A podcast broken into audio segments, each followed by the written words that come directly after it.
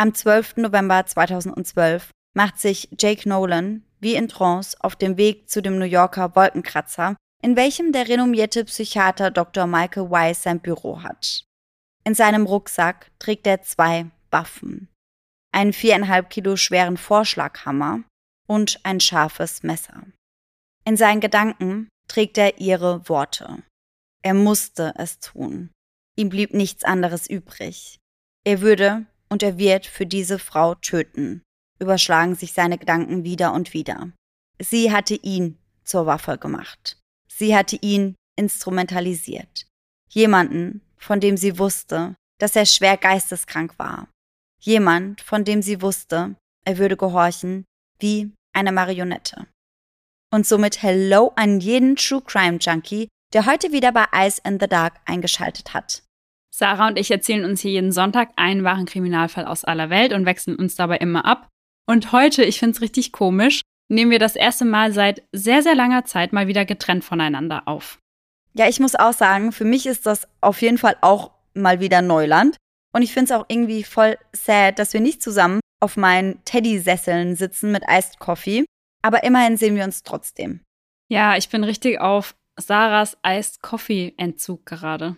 Ja, wirklich so. Und ich auch, weil ich habe die ersten Tage, also für alle, die es noch nicht mitbekommen haben, ich befinde mich gerade am anderen Ende der Welt. Also wir nehmen hier gerade auf mit 16.000 Kilometern Entfernung und 10 Stunden Zeitverschiebung, weil ich mich gerade in Melbourne, also in Australien, befinde. Und ich habe die ersten Tage hier nur warm Kaffee getrunken. Und ich weiß gar nicht warum. Als hätte ich einfach so einen Teil meiner Identität in Deutschland gelassen, nämlich Eiskaffee trinken. Und habe hier einfach normalen Kaffee getrunken. Und erst gestern ist mir aufgefallen, hä, du kannst auch Eiskaffee trinken. Ja, Sarah, du bist jetzt zu Lisa geworden aus Australien. Ja. Und ich muss auch sagen, mir fehlen auch schon die ganze Zeit die deutschen Wörter. Ich hoffe, dass wir die Podcast-Folge überhaupt richtig hinbekommen. Ja, könnte schwierig werden, ne? Ja, ja, auf jeden Fall. Aber der Kaffee hier, weil ihr müsst wissen, dass Laura mir bald hinterherfliegt, der ist sehr, sehr gut. Melbourne ist ja bekannt für guten Kaffee. Ja, vor allem, wenn du das jetzt schon alles vorgetestet hast, dann kannst du mich schon zu den perfekten Spots bringen.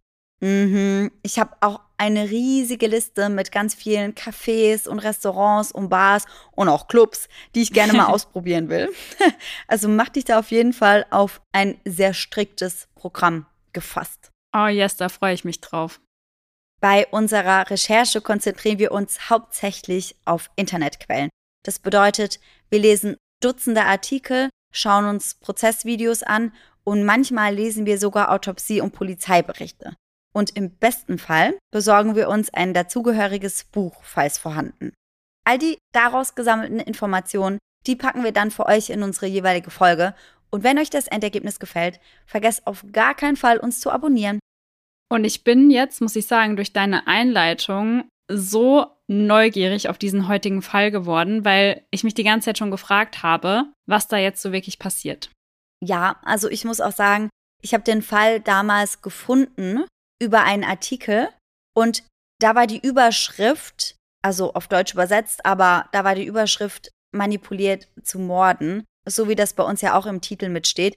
Und es hat mich so gecatcht, weil ich mich wirklich gefragt habe, kann jemand, der vielleicht mental nicht so gut aufgestellt ist oder der sehr labil ist, kann der wirklich manipuliert werden von einer Person, die weiß, wie das zu machen ist, um letztendlich das Schlimmste zu tun, was man tun kann, nämlich einem anderen Menschen das Leben nehmen. Und mit der Frage habe ich mich für die heutige Folge beschäftigt und ich bin gespannt, was du am Ende der Folge sagst, ob du der Meinung bist, dass das so gelaufen ist oder ob das eigentlich ganz anders war. Aber jetzt vorab, würdest du glauben, dass sowas geht? Kann jemand wirklich manipuliert werden zu Morden? Kann man so extreme Gehirnwäsche betreiben, dass das wirklich möglich ist? Ich kann es mir schon vorstellen, vor allem wenn eine Person selbst starke mentale Probleme hat ja. und vielleicht dann eine Person an ihrer Seite hat, die sie irgendwie unterstützt und dann ja, kann ich mir schon vorstellen, dass man zu einem gewissen Punkt dann bereit ist, für eine Person alles zu tun. Aber ich bin mal gespannt, wie das genau abläuft. Und wie gesagt, ich habe mich damit so ein bisschen beschäftigt und ich musste dabei relativ schnell an den Tod von Conrad Roy denken und an die Rolle, die seine Freundin, Internetfreundin dabei gespielt hat, Michelle Carter. Falls ihr den Fall nicht kennt, aber ich kann mir vorstellen, dass die meisten Crime Junkies den Fall kennen, ja. weil der ja schon sehr speziell und mhm. sehr heftig ist. Also Michelle Carter und Conrad Roy hatten regelmäßig sehr intensiven Kontakt über Chatnachrichten letztendlich. Und Conrad war mental auch nicht so gut aufgestellt. Also dem ging es nicht gut, der hatte ganz schlimme Depressionen und auch immer wiederkehrende Suizidgedanken. Und Michelle Carter hat ihn tatsächlich über Textnachrichten so extrem manipuliert, dass der junge Mann sich im Jahr 2014 dann auch wirklich im Alter von 18 Jahren das Leben genommen hat. Und die Textnachrichten, die offenbaren so ein bisschen, dass sie auf jeden Fall eine große Rolle dabei gespielt hat. Also sie hat ihm immer wieder geschrieben, jetzt mach's doch endlich und ich weiß, dass du es heute eh nicht machst und du traust dich nicht. Und die hat ihn da auch schon sehr in diese Richtung gepusht und manipuliert. Und da dachte ich mir dann schon, wie gefährlich das sein kann, wenn du gerade nicht in deiner besten Verfassung bist und an eine so brandgefährliche Person gerätst. Ja, den Fall fand ich auch ganz, ganz schrecklich, weil ich die Nachrichten auch so extrem fand, die sie ihm geschickt hat. Ja, voll. Also der hat mich auch lange nicht losgelassen, muss ich sagen. Und das war für mich auch so ein bisschen der Beweis dafür, dass es auf jeden Fall möglich ist, jemanden in eine solche Richtung zu drücken. Bei uns sieht das nochmal ein bisschen anders aus, denn bei unserem heutigen Fall geht es nicht um Suizid, sondern um den Mord an einer dritten Person. Und ich bin sehr gespannt, was du zu dem heutigen Fall zu sagen hast. Ich auch. Und deswegen würde ich sagen, starten wir direkt, weil ich kann es kaum abwarten, was du uns heute alles zu erzählen hast. Ja, gern. Es ist der 12. November 2012, als sich Jacob Nolan auf dem Weg zum Apartment und gleichzeitig Bürogebäude von Dr. Michael Weiss, einem staatlich geprüften Psychiater, macht. Dr. Michael Weiss ist ein großgewachsener, gut gebauter Mann, der seine Haare auf Null, also zu einer Glatze rasiert trägt und immer einen Schlips um den Hals hat. Auf seiner Website steht in Fett gedruckt geschrieben, wir helfen Ihnen, die beste Version Ihrer selbst zu sein. Darunter werden seine Qualifikation und sein Fachgebiet erläutert und dort heißt es, ich zitiere, Dr. Michael Weiss ist ein staatlich geprüfter Psychiater, der seit über 15 Jahren in New York praktiziert. Dr. Weiss verfügt über einen umfassenden Hintergrund in Psychotherapie und Psychopharmakologie und greift bei der Erstellung eines individuellen Behandlungsplans, der am besten auf die Bedürfnisse jedes Patienten zugeschnitten ist, auf viele verschiedene Disziplinen zurück. Wenn Sie im Großraum New York eine psychiatrische Behandlung suchen, wenden Sie sich bitte für eine Beratung an Dr. Michael Weiss. Er kann helfen. Michael liebt es zu helfen. Die Arbeit als Psychiater ist nicht nur ein Job für ihn, sondern seine Berufung, weswegen er sein ganzes Herzblut in seine Patienten und deren Betreuung steckt. Doch bekanntlich kann man es nie, egal wie sehr man es versucht, allen recht machen. Und so begibt sich der Teenager Jake Nolan an diesem Tag zum Homeoffice-Büro von Dr. Michael Weiss. Mit einem düsteren Plan, einem Vorschlaghammer und einem Messer im Gepäck. Jake Nolan weiß genau, was er tut. Er ist vorbereitet für das, was er vorhat und hat bereits akribisch geplant. Bewaffnet mit einer selbstgemalten Karte, welche den Grundriss des Gebäudes zeigt, macht er sich auf den Weg, sein Vorhaben in die Tat umzusetzen. Jetzt gibt es kein Zurück mehr. Er muss es tun. Für sie. Alles würde er für sie tun. Eingezeichnet auf der Karte gibt es zwei verschiedene Eingänge, die ihm Zugang zu Dr. Michael Weiss Bürogebäude schaffen würden. Am liebsten möchte Jake sich Zugang zu Dr. Weiss Wohnung verschaffen, ohne die üblichen Sicherheitsmaßnahmen zu durchlaufen, die mit dem Betreten des Gebäudes einhergehen. Seine Tasche dürfen sie definitiv nicht checken. Dann wäre es vorbei. Und das würde auch Jakes Ende bedeuten. Mit der Skizze bewappnet schleicht Jake nun um das Gebäude, welches sich in Midtown Manhattan befindet, und wägt ab, welcher der separaten Eingänge der sicherste ist. Jake betritt das Gebäude letztendlich durch den Geschäftseingang und meldet sich an mit der Begründung, er wolle zu einem Nachhilfezentrum namens Bright Kids, welches ebenfalls in dem Wolkenkratzer ansässig ist. Beim Eintragen seines Besuchsgrundes und seiner Personalien macht er sich nicht einmal die Mühe, ein Alias zu verwenden, sondern meldet sich mit seinem eigenen Namen an.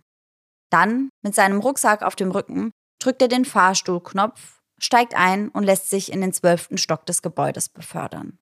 Dort angekommen, läuft er zielorientiert zu Dr. Wise Büro und crasht hierbei seine Sitzung mit einem seiner Patienten, welche der Psychiater gerade hat. Doch das stört Jake gar nicht. Er hat Zeit. Jake verlässt das Büro des Mannes wieder und entschließt sich, im Treppenhaus zu warten, während Dr. Michael Wise seine Therapiestunde fertig halten würde. Michael ist nervös. Soll er es wirklich tun oder soll er einen Rückzieher machen? Aber wenn er das tut, dann kann er nicht mehr zurück. Er konnte nicht zurück zu Pamela, ohne sein Vorhaben in die Realität umzusetzen. Und was sollte er tun ohne Pam? Er muss es durchziehen. Jetzt oder nie. Er hat keine andere Wahl. Und dann kommt ihm Dr. Wise Klient entgegen. Showtime. Er betritt das Büro des Psychiaters erneut. Dr. Michael Wise kennt Jake. Er ist kein Unbekannter für ihn. Unter dem Vorwand, er würde nur einige Finanzformulare für ein Familienmitglied abholen, sorgt er dafür, dass Dr. Wise abgelenkt ist. Diesen Moment nutzt der junge Mann, um sich in die Toilette des Büros zurückzuziehen. Dort möchte er sich vorbereiten. Er schnappt sich seinen Vorschlaghammer und macht ihn griffbereit. Gleiches gilt für sein kleines Messer, welches er in seine Hosentasche steckt. Dann geht er zurück in Dr. Wise Büro. Als dieser zu Jake rüberschaut, entgeht ihm nicht, dass aus Jakes Rucksack ein riesiger Vorschlaghammer herauszuspähen scheint. Nun musste er loslegen. Jake zieht seine Waffe, den schweren Vorschlaghammer, und holt zum Schlag aus. Michael schafft es gerade noch rechtzeitig, sich zu ducken und entgeht so der vollen Wucht des viereinhalb Kilo schweren Werkzeugs. Der Vorschlaghammer trifft ihn an der Schulter, besser als der Kopf. In diesem Moment, in Sekundenschnelle, greift Jake nach dem Messer und sticht zum ersten Mal auf Dr. Michael Weiss ein. Von da an ist es nur noch ein Kampf ums nackte Überleben. Sieben oder acht Mal sticht Jake auf Michael ein, trifft ihn, wo immer er es schafft. In den Rücken, den Bauch, in die Brust. Doch Michael wehrt sich bitterlich. Er ist 1,80 Meter groß und gut gebaut mit seinen 80 Kilogramm. Michael hat Kraft und in dieser Situation ohnehin mehr als je zuvor. Obwohl er bereits verwundet ist, gelingt es dem Psychiater Jake zu überwältigen. Als die beiden Männer am Boden liegen und rangeln, gelingt es Michael dann die Oberhand zu gewinnen. Er greift nach Jakes Messer und drückt ihm die scharfe Klinge wieder und wieder in die Brust.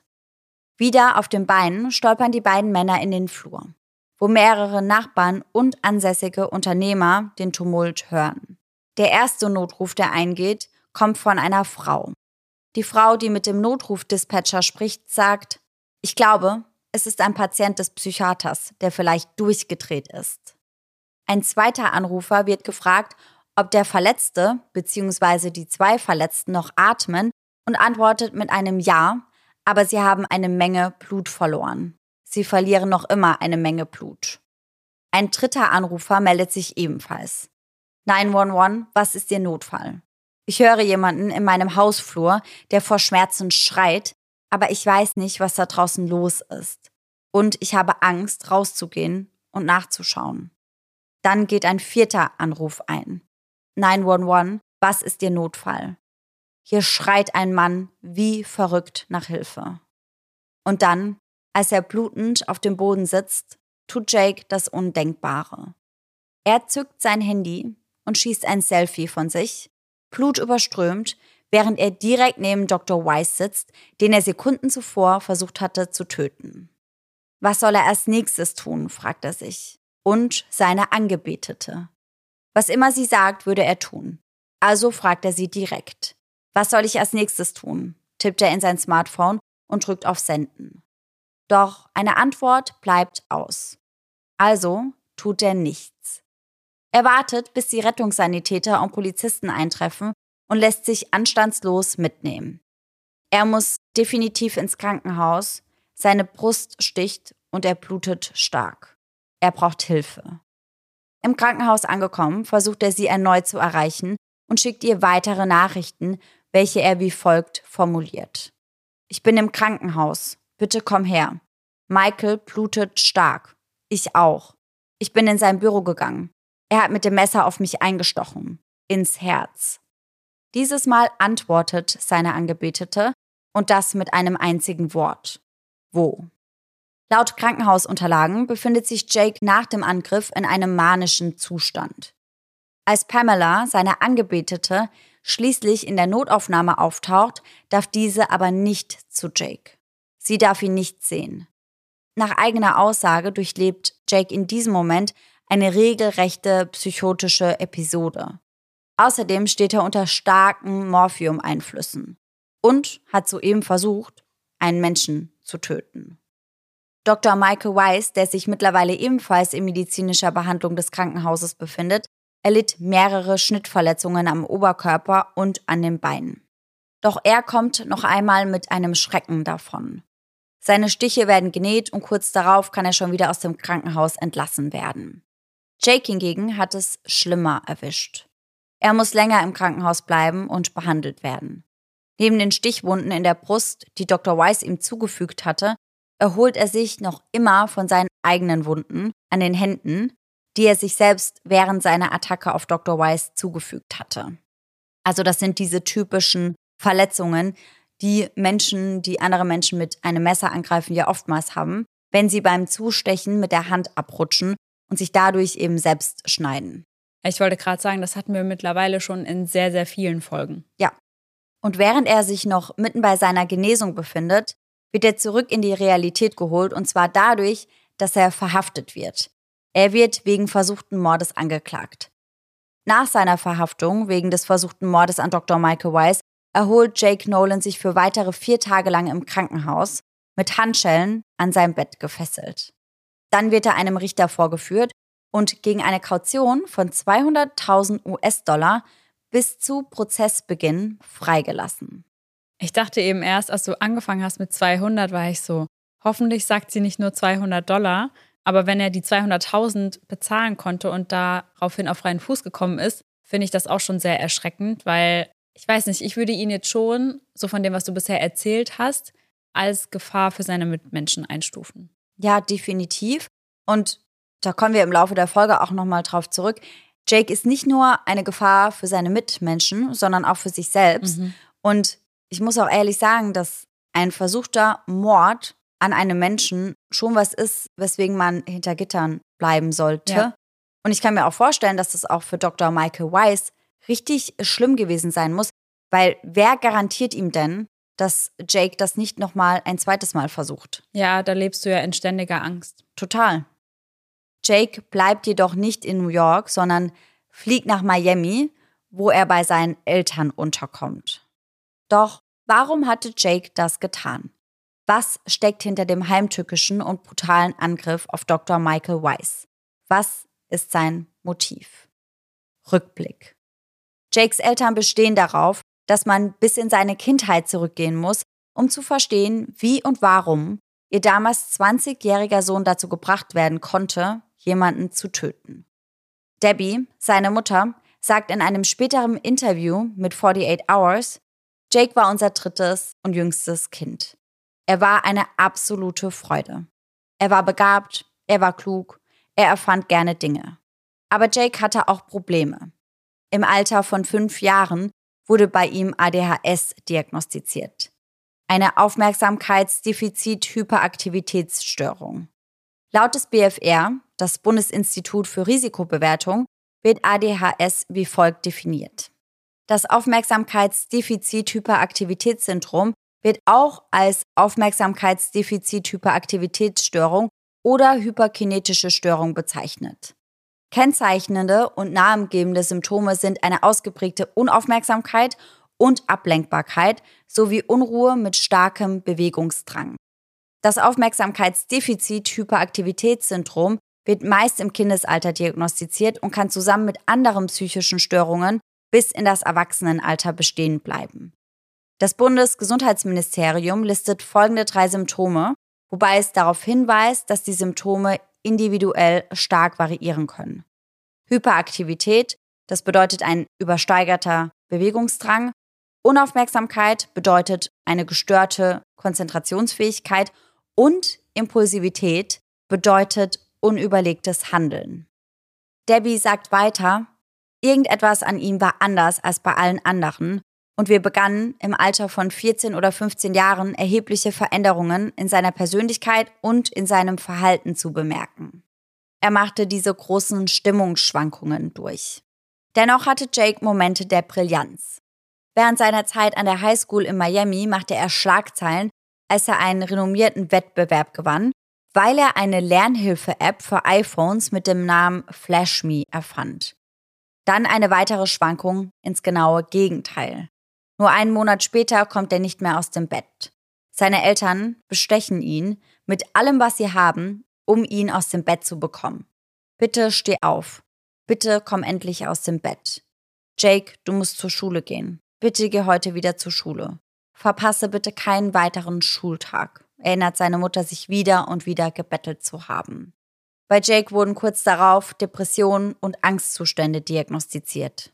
Seine schlimmen Episoden verschlimmerten sich bis zu dem Punkt, an dem Jake im Alter von 17 Jahren drohte, sich umzubringen. Er holte ein Fleischermesser von unten, nahm es mit nach oben in sein Zimmer und sagte, er würde sich das Leben nehmen. Seine Eltern waren entsetzt. Jake wurde daraufhin in ein Krankenhaus eingewiesen und hier wurde ihm zusätzlich eine bipolare Störung diagnostiziert. Bipolare Störung ist die etablierte Kurzbezeichnung für bipolare affektive Störung, kurz BAS.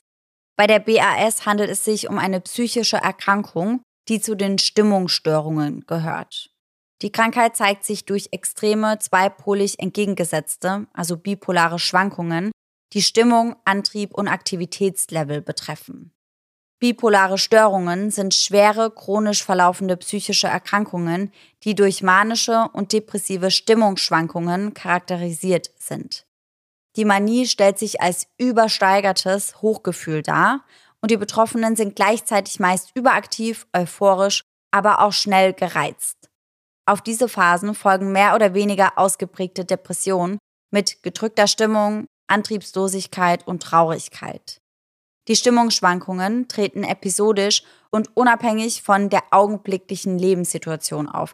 Das heißt, um wieder in eine depressive Phase zu rutschen, braucht es nicht unbedingt ein negatives Lebensereignis. Das passiert ganz ohne Einflüsse von außen. Die Psychiaterin Dr. Sascha Baudin untersucht Jake später für die Seite der Verteidigung.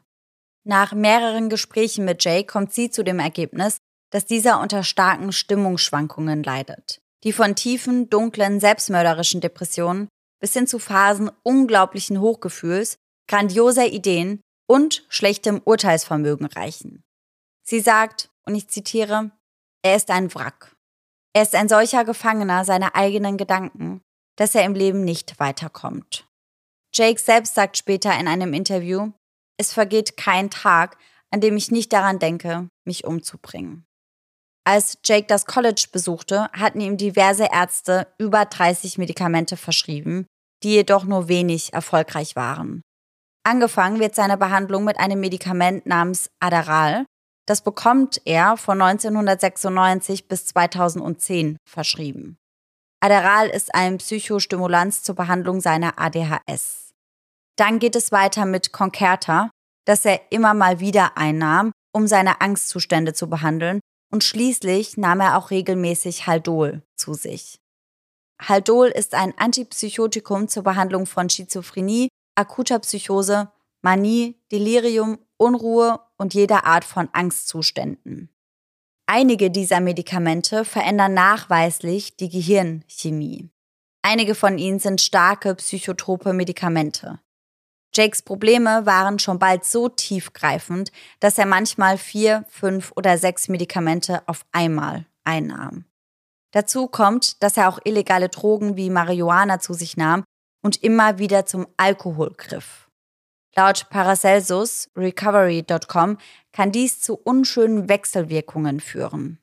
Auf der Website steht geschrieben, was sind die Gefahren der Kombination von Antidepressiva und Alkohol? Aufgelistet sind Punkte wie verstärkte Depression. Es mag den Anschein haben, dass Alkohol die Symptome einer Depression lindert, aber häufiger ist das Gegenteil der Fall. Alkohol kann die Wirkung von Antidepressiva aufheben und ihre Depression letztendlich viel schlimmer und schwieriger zu behandeln machen. verstärkte Nebenwirkungen. Alkohol kann Nebenwirkungen wie Mundtrockenheit und Übelkeit verstärken. Weiter heißt es dort, einige Antidepressiva wurden auch mit einem erhöhten Risiko für Aggression, gewalttätiges Verhalten oder Selbstmordgedanken in Verbindung gebracht, besonders bei Jugendlichen und jungen Erwachsenen. Erhöhtes Risiko für Substanzmissbrauch und Sucht. Wenn Sie mit Depressionen zu kämpfen haben, sind Sie bereits einem höheren Risiko für Substanzmissbrauch und Sucht ausgesetzt. Zurück zu Jake Nolan. Seine Eltern sind verzweifelt. Doch dann ein Lichtblick am Himmel. Dr. Pamela Bookbinder. Dr. Pamela Bookbinder ist eine Psychiaterin und zeitgleich Debbies Nichte. Und sie möchte helfen. Seine Eltern finden den Vorschlag großartig. Sie bewundern Pam. Sie vertrauen ihr und das mit ihrem wertvollsten Besitz, ihrem eigenen Kind, ihrem eigenen Fleisch und Blut. Gemeinsam arbeiten die Nolans und Pam an einer Idee, um Jake zu helfen und entwerfen im Zuge dessen einen Plan. Jake würde Teilzeit bei Pamela in ihrer Wohnung in Manhattan leben. Sie würde ihm kostenfreie und regelmäßige Therapiesitzungen geben und zudem seine Medikamenteneinnahme überwachen. Im Gegenzug schlägt sie vor, dass er ihr bei der Betreuung ihres damals vierjährigen Sohnes Calder helfen könnte. Pamela ist frisch getrennt und nun auch alleinerziehende Mutter. Mit diesem Plan im Hinterkopf, so glauben alle Beteiligten, würde es sowohl Jake als auch Pam besser gehen. Eine Win-Win-Situation quasi. Dazu kommt, dass Pamela und Jake sich äußerst gut verstehen. Die beiden haben bereits in frühen Jahren, als Jake noch sehr jung war, eine enge Beziehung zueinander aufgebaut. Jake sagt hierzu später, das ist meine Cousine. Das ist der Mann, den ich wirklich kannte und ich vertraute dieser Frau alles an. Ich meine, diese Frau wird mir das Leben retten. Allem Anschein nach scheint der Plan außerdem zu funktionieren und schon bald Früchte zu tragen. Jake scheint sehr glücklich zu sein, wirkt sich in einer sehr positiven Episode und es scheint fast so, als würde er recht stabil sein. Endlich würde sich alles zum Besseren wenden. Endlich würde alles zusammenkommen. Doch mittlerweile sehen die Nolans dies anders. Heute bezeichnet Debbie ihre Entscheidung, ihren Sohn zu Pam zu schicken, als den größten Fehler, den sie je gemacht hat. Als Jake bei seiner Cousine Dr. Pamela Bookbinder einzieht, ahnt auch er nicht, dass er an der Front eines physischen und psychischen Krieges landen wird, mit welchem er eigentlich gar nichts zu tun hat. Wie bereits erwähnt, befindet Pam sich aktuell in einem Rosenkrieg mit ihrem Ex-Partner, Dr. Michael Weiss. Die Beziehung zwischen Dr. Pamela Bookbinder und Dr. Michael Weiss war von Anfang an sehr belastend. Nun ist sie zerstörerisch. Die Beziehung war mal mehr, mal weniger intensiv, es war ein stetiges Auf und Ab, ein stetiges On und Off.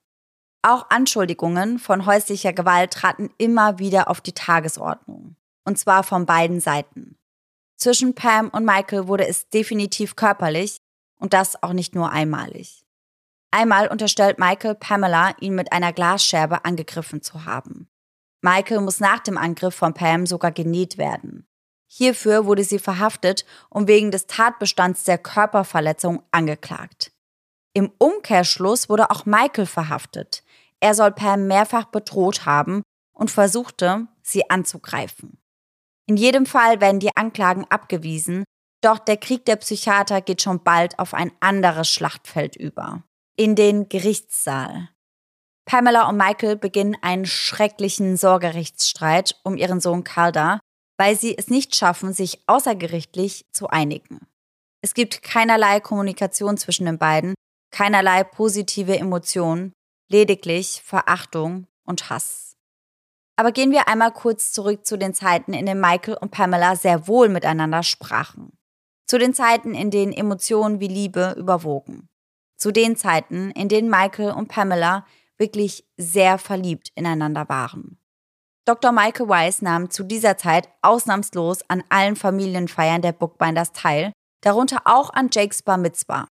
Er und Jake haben eine gute Verbindung zueinander, pflegen eine gute Beziehung. Michael ist ein Mann, der Jake von vornherein mit Respekt gegenübertritt und den auch Jake sehr respektierte. Auch wenn Michael und Pam sich nie das Ja-Wort gaben, also nie verheiratet waren, gehört Michael zur Familie. Doch das sollte nicht für die Ewigkeit sein. Ein Kapitel in Pams Leben, welches schon bald ein jähes Ende finden würde. Kurz nach der Geburt ihres gemeinsamen Sohnes trennten sich Michael und Pam. Und damit sind wir wieder zurück am Anfang. Pamela ist eine alleinerziehende Mutter, Jake soll sie unterstützen und sie ihn. Eine Hand wäscht die andere. Als ihr kleiner Sohn vier Jahre alt wird, bittet Pamela Jake, Patenonkel ihres Kindes zu werden. Und das passiert kurz bevor Jake dann eben auch zu ihr zieht. Von da an werden die beiden immer enger und enger miteinander. Sie schlafen in einem Bett. Morgens wird eine Runde mit Calder gekuschelt. Jake trägt hierbei ein Schlafshirt und Boxershorts. Sie liegen im Bett und kuscheln. Bilder von diesem Szenario würden vermuten lassen, dass es sich hierbei um eine kleine, glückliche Familie handelt. Ein Paar mit ihrem gemeinsamen Sohn. Nicht um Cousin und Cousine. Jakes Mutter ist heute davon überzeugt, dass Pamela zu diesem Zeitpunkt begann, Jakes Gedanken zu manipulieren. Seine Mutter sagt später in einem Interview mit Peter von Stan von 48 Hours, Jake hat sich immer so schlecht gefühlt. Und dann, so sagt Jake selbst, hätte er mit Pam und ihrem Sohn plötzlich einen Sinn im Leben gehabt. Die beiden werden alles für Jake. Besonders der kleine Calder scheint ihm ans Herz gewachsen zu sein. Das bedeutet für Jake von nun an auch, dass alles stimmen muss, was er tut. Er muss sein Leben in den Griff bekommen. Für Calder und für Pam versteht sich. Jake würde später Dinge sagen wie, das war ein Kind, das sich mehr als das Leben liebte. Doch nicht nur Jakes Eltern sehen hinter Pams Verhalten eine Masche. Die Verteidigungspsychiaterin Sascha Bourgeois ist auch der Meinung, dass Pamela gewusst habe, wie sie Jake das Leben geben konnte, nachdem er sich schon immer gesehnt hat. Ein normales Leben. Er möchte ein erfolgreicher, angesehener Familienvater mit einer kleinen Familie und einem glücklichen Leben sein. All das hat er, so scheint es, mit Pam und Calder. Und das empfindet Jake auch wirklich so.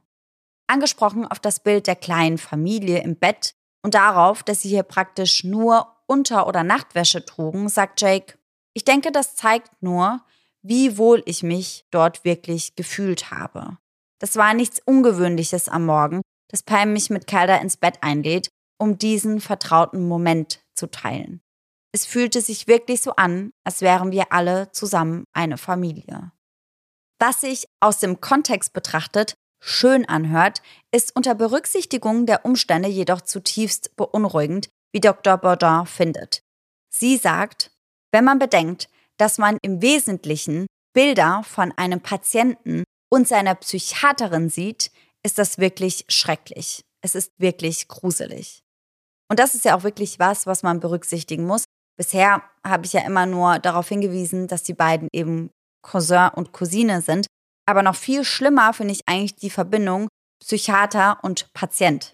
Ja, und ich muss sagen, ich hatte das eben auch die ganze Zeit im Kopf. Also, dass sie ja seine Psychiaterin ist und dass das gar nicht geht, dass man da so eine Nähe zueinander hat. Ja, also das ist ja auch in der Regel eigentlich so, wenn du bei einem Psychologen bist, das darf ja niemand aus dem Familienkreis sein ja. oder aus dem Bekanntenkreis. Ja.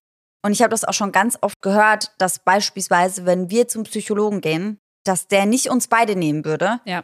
weil wir close miteinander sind, weil er einfach solche Verbindungen, die irgendwie ins Persönliche gehen, komplett vermeiden möchte. Ja. Und das ist auch richtig so, weil du kannst da ja gar nicht so objektiv bleiben ja. und so neutral, wenn da so eine Verbindung da ist. Ja, ich wollte gerade sagen, das macht man ja aus einem guten Grund nicht so. Eben. Ebenso besorgniserregend scheinen einige Nachrichten, die nach der Attacke auf Jakes Handy gefunden wurden, die er mit Pam ausgetauscht hatte. Ich habe euch einige der Nachrichten mitgebracht, die Jake an Pam verfasst hat. Unter anderem schrieb er ihr öfter mal, du bist so wunderschön. Ein anderes Mal schreibt er ihr, es macht so viel Spaß, dich zu lieben. Doch auch Pam flirtet offensiv mit Jake.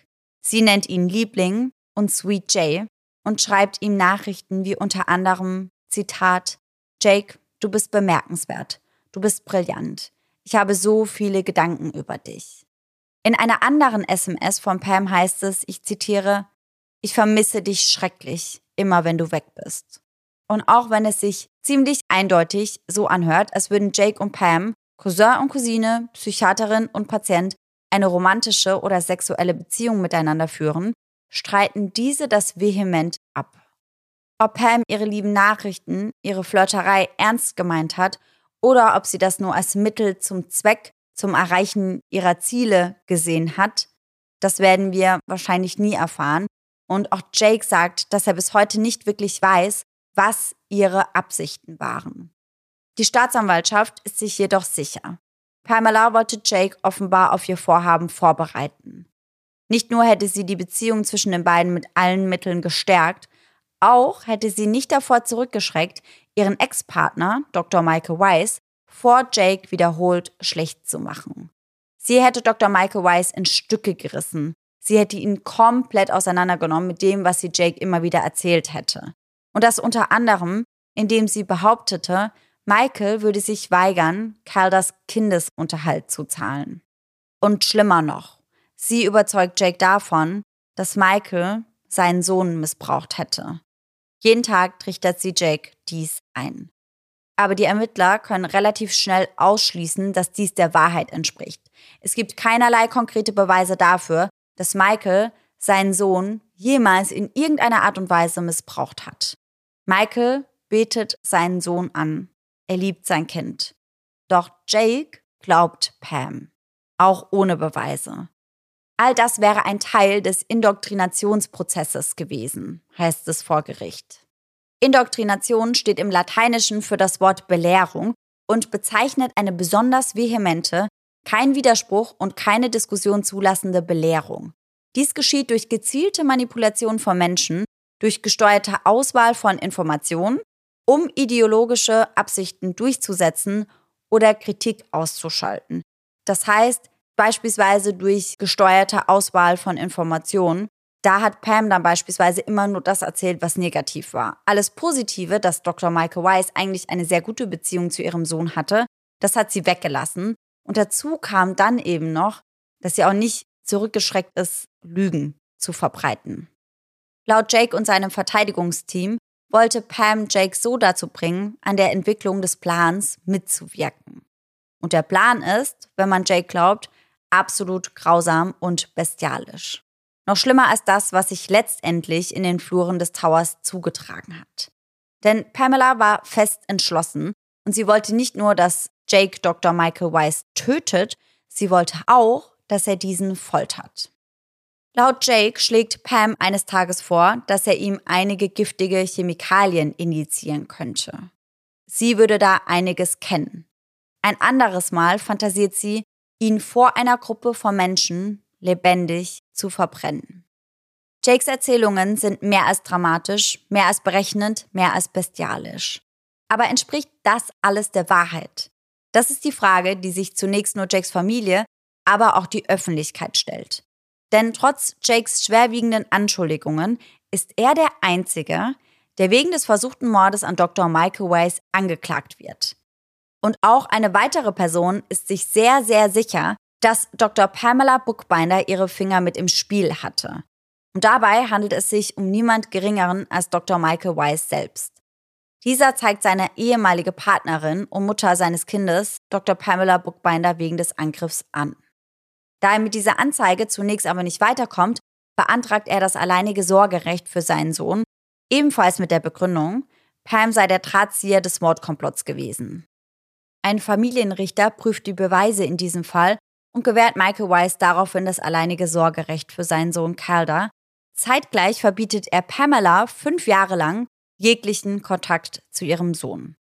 Die Beweise würden seiner Ansicht nach zeigen, dass Pamela an dem Plan oder der Verschwörung, Michael anzugreifen und zu töten, beteiligt war. Trotz der vom Familiengericht vorgelegten Beweise wird Pamela jedoch noch immer nicht strafrechtlich angeklagt. Aber warum nicht? Die Staatsanwaltschaft will sich hierzu nicht äußern, aber der Anwalt von Dr. Michael Weiss glaubt, dass ein Teil des Problems der Hauptankläger bzw. der Hauptzeuge in diesem Fall ist. Er sagt, Jake ist möglicherweise nicht der zuverlässigste Zeuge für die Anklage, weil er selbst angibt, dass er in der Vergangenheit psychische Probleme hatte. Das heißt, eigentlich können sie sich überwiegend nur auf die Aussage von Jake Nolan stützen, welcher aber mental und psychisch nicht so auf der Höhe ist, dass er als glaubhaft eingestuft werden würde. Zumindest ist das die Angst der Staatsanwaltschaft. Und Dr. Pamela Buchbinder verneint jede Beteiligung. Es steht Aussage gegen Aussage. Aus den Gerichtsunterlagen geht hervor, dass sie die Anschuldigungen von Dr. Weiss für Zitat völlig unbegründet befindet. Weiter erklärt sie, ich habe Herrn Nolan nie aufgefordert, Herrn Weiss anzugreifen oder zu verletzen. Pamela sagt zudem, dass es keine Smoking Gun geben würde. Heißt, es gibt keine Beweise, wie beispielsweise E-Mails oder Textnachrichten, die beweisen würden, dass sie und Jake dies gemeinsam geplant hätten. Doch eine Sache gibt es. Ein Video einer Überwachungskamera, welches sie und Jake Nolan im Baumarkt beim Kauf eines Vorschlaghammers zeigt. Jake ist der Meinung, dieses Überwachungsvideo aus einem Baumarkt in New York City würde beweisen, dass seine Behauptungen Hand und Fuß haben. Auf dem Video ist deutlich zu sehen, wie Pamela neben ihm steht und genau das Werkzeug kauft, das die Polizei am nächsten Morgen auf dem Boden von Dr. Michael Weiss Büro finden würde. Der Vorschlaghammer, mit welchem Jake versucht hatte, auf Michael einzuschlagen. Sie hatten das Werkzeug also gemeinsam besorgt. Aber bedeutet das auch, dass sie den Mordanschlag gemeinsam geplant haben? War es womöglich sogar Pamela, die Jake dazu trieb? Oder ist Jakes schlechte mentale Verfassung der alleinige Grund für sein Handeln?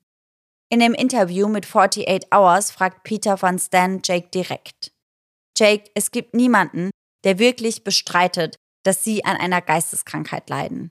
Aber könnten Sie auch ein anderes Problem haben? könnten sie ein Soziopath sein? Jake antwortet, nein, könnte ich nicht. Hätte ich Pamela Bookbinder nie getroffen, wäre das nicht meine Geschichte. Und er führt das Ganze weiter aus, indem er gedanklich zum Morgen des 12. November 2012, dem Tag, an dem er Michael Weiss töten sollte, zurückreist. Zu dem Moment, in dem er die Augen aufschlug und merkte, er ist nicht allein. Laut ihm lief es wie folgt ab. Pamela lag im Bett neben ihm und streichelte seinen Rücken, sagte ihm, wie sehr sie ihn liebt, dass er ihr Retter sei, dass er der tollste Mensch aller Zeiten sei, dass niemand sonst sie verstand. Er verstand sie. Er würde alles für sie tun. Und mit alles meine ich wirklich alles. Jake erzählte weiter, dass Pamelas liebevolle Stimmung rapide wechselte, als sie Jakes Tasche für den Tag präparierte. Er sagt, dass sie hysterisch geworden wäre und ihr sogar Tränen über die Wangen gelaufen wären, als sie den Vorschlaghammer zusammen mit dem Küchenmesser in die Tasche packte. So als würde sie seine Tasche packen, um ihn in die Schule zu schicken. Nur, dass diese Tasche, die sie für ihn packte, gedacht war, um zu einem Mord aufzubrechen. Laut Jake gibt es noch einen weiteren Punkt, der für den Plan absolut entscheidend war. In der Nacht zuvor hatte Pam ihm die selbstgemalte Karte des Midtown-Wolkenkratzers gegeben und erklärt, wie man in Dr. Weiss Wohnung kommen würde. Das heißt, die selbstgemalte Skizze, die Jake dabei hatte, die hatte Pam ihm gezeichnet. Er sagt, sie habe ihm die verschiedenen Eingänge zu Michael Weiss Gebäude gezeigt und ihn vorbereitet.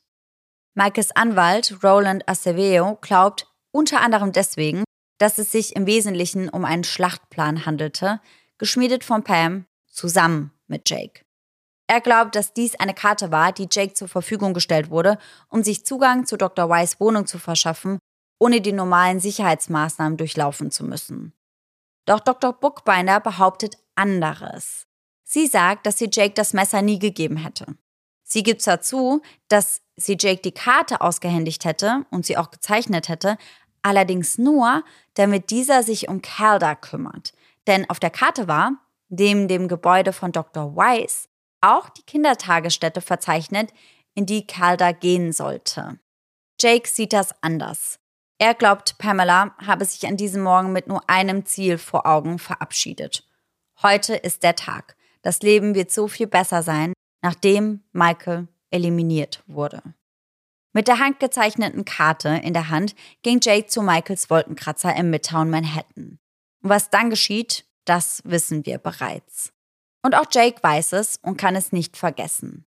In einem Interview sagt er, es wird keine einzige Nacht geben, in der ich nicht mit dem Gefühl einschlafe, etwas Schlimmes getan zu haben. Bis heute beharrt er darauf, dass er nicht bei klarem Verstand war, als er Dr. Michael Weiss in seiner Praxis töten wollte. Sein schlechtes Gewissen plagt ihn Tag ein, Tag aus. Jake verbringt einen Großteil seiner Zeit damit, wegen seiner psychischen Probleme und seiner Drogen- und Alkoholabhängigkeit in und aus Behandlungszentren auf den Prozess zu warten. Trotz der Bemühungen, clean und stabil zu werden, kommt es im Mai 2015 zu einem tragischen Ereignis. Jake Nolan wird erneut ins Krankenhaus eingeliefert. Er liegt im Koma. Jake hat versucht, sich umzubringen, hat versucht, sich das Leben zu nehmen. Daraufhin fällt er eine Weile lang ins Koma, nachdem er sich selbst vergiftet hatte. Und die Lage ist ernst. Das Krankenhauspersonal sagt seinen Eltern, dass sie nicht glauben, dass Jake es schaffen würde. Doch das tut er. Jake kämpft sich ins Leben zurück. Im März 2016, dreieinhalb Jahre nach dem Angriff, beginnt schließlich der Prozess gegen Jake Nolan vor einem New Yorker Gericht. Die Anklage stellt Jake als eine Art verwöhntes, reiches Kind dar. Nur eine von vielen Herausforderungen für die Verteidigung.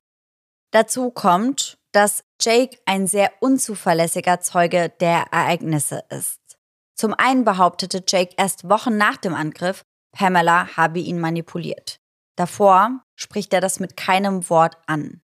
Als weiteres Problem lieferte er im Laufe der Zeit mindestens drei verschiedene Versionen der Geschehnisse. Jede davon sollte eigentlich mehr oder minder dazu dienen, ihn in einem möglichst unschuldigen Licht darzustellen. In einer Version versuchte Jake Michael Weiss die Schuld zuzuschieben. Als der Ersthelfer damals am Tatort auftauchte, zeigte Jake nämlich sofort mit dem Finger auf Dr. Michael Weiss und sagte, er hat auf mich eingestochen. In einer anderen Version schildert Jake den Ermittlern, dass er den Vorschlaghammer nie geschwungen habe. Das war ein großer Hammer. Ich konnte das Ding nicht einmal hochheben, sagte er damals. Jake behauptet außerdem einmal, er habe den Vorschlaghammer und das Messer nur mitgebracht, weil er Angst vor Michael gehabt hätte. Am unwahrscheinlichsten ist vermutlich seine letzte Version, in der er behauptet, Dr. Michael Weiss habe den Vorschlaghammer aus seiner Tasche gezogen und wäre zuerst auf Jake losgegangen. Was Jake jedoch zu jedem Zeitpunkt sagt, ist, dass er davon überzeugt gewesen sei, dass der Angriff auf Michael die einzige Möglichkeit gewesen wäre, Calder und Pamela zu retten. Doch im Prozess deuten die Staatsanwälte ein anderes Motiv an. Dr. Michael Weiss hatte eine Lebensversicherung über 1,5 Millionen Dollar abgeschlossen. Der Begünstigte war sein Sohn, der zu diesem Zeitpunkt aber nur drei oder vier Jahre alt war. Und nur drei Tage vor dem Angriff kam es dann zu etwas, was für die Staatsanwaltschaft ziemlich eindeutig scheint. Denn nur drei Tage vor dem Angriff stimmte Michael zu, Pamela zur unwiderruflichen Treuhänderin der Police zu machen. Unwiderruflich bedeutet, dass dies wirklich nie wieder zurückgenommen werden kann. Wenn Michael also stirbt, würde zwar das Kind die 1,5 Millionen Dollar bekommen, aber Pamela wäre die Person, die über das Geld für das Kind verfügen könnte. Jake besteht vor Gericht darauf, dass er vor dem Angriff keine Ahnung hatte, dass da Geld im Spiel gewesen wäre. Er sagt, er hätte das nie erfahren und Pamela hätte ihm das nie gesagt. Vor Gericht wird außerdem ein weiterer Artikel preisgegeben, den Pamela bei Home Depot, dem Baumarkt, gekauft haben soll. Kabelbinder. Und das unterstützt natürlich die Aussage von Jake, dass Pam wollte, dass Michael nicht nur getötet, sondern auch gefoltert wird. Jake sagt dazu, sie wollte, dass ich das auch mag, dass ich es mag, Michael zu foltern. Doch was ich ihr nicht gesagt habe, war, dass ich dazu nicht bereit war. Jake wollte für sie töten, er wollte jedoch nicht foltern. Doch Pam bestand darauf. Jake erzählt später vor Gericht beispielsweise auch, dass Pam wollte, dass er ihm, Zitat, die Eier abschneidet. Doch ihm ging das zu weit. Denn er hatte ja keine Freude daran, jemanden zu töten, so sagt er das zumindest, sondern für ihn war das ja einfach nur zum Schutz von Calder und Pam. Die Staatsanwaltschaft betrachtet dies übrigens als Eingeständnis, welches sie sogar auf Tonband haben. Denn damit gibt er ja mehr oder minder zu, dass Jake bereitwillig an der Planung des Angriffs beteiligt gewesen war und dass er auch hätte eine Grenze ziehen können, wenn er das gewollt hätte. Der Kern des Arguments der Staatsanwaltschaft besteht hier darin, dass es sich hier nicht um irgendeinen plappernden Idioten handelt, der nicht gewusst hat, in welche Richtung das Ganze gehen sollte oder der nicht wusste, dass das eigentlich verwerflich ist, sondern dass Jake schon bewusst war, was er da tut und dass das nicht in Ordnung ist und dass er, wie gesagt, auch Grenzen hätte ziehen können. Und die hätte halt aber viel zu weit hinten gezogen. Und zwar nur da, als es um die Folter ging, nicht aber schon vorher. Jake sagt dazu, ich glaube, ich hatte bis zu einem gewissen Grad die Kontrolle. Aber der Deal bestand darin, Michael Weiss zu töten. Der Deal bestand nicht darin, Michael Weiss zu foltern. Und es mag so aussehen, als würde Jake hier so ein bisschen Erbsenzählerei oder Haarspalterei betreiben, aber einer von Jakes Anwälten sagt dazu, dass Jakes Gehirn genauso funktionieren würde. Dass er gar nicht hätte viel weiter denken können. Also, dass er dachte, okay, Dr. Michael Weiss muss weg, damit wir Pam und Calder retten. Und deswegen muss das gemacht werden, dass er aber eben nicht gesehen hat, dass es auch andere Möglichkeiten geben würde. Tatsächlich plädieren er und sein Anwaltsteam deshalb für eine riskante Verteidigung, verminderte Schuldfähigkeit. Die Verteidigungspsychologin sieht das genauso. Sascha Baudin sagt, ich verstehe, dass die Staatsanwaltschaft der Meinung ist, dass Pam Jake nie eine Waffe an den Kopf gehalten hat. Doch psychologisch gesehen war es eben schon so.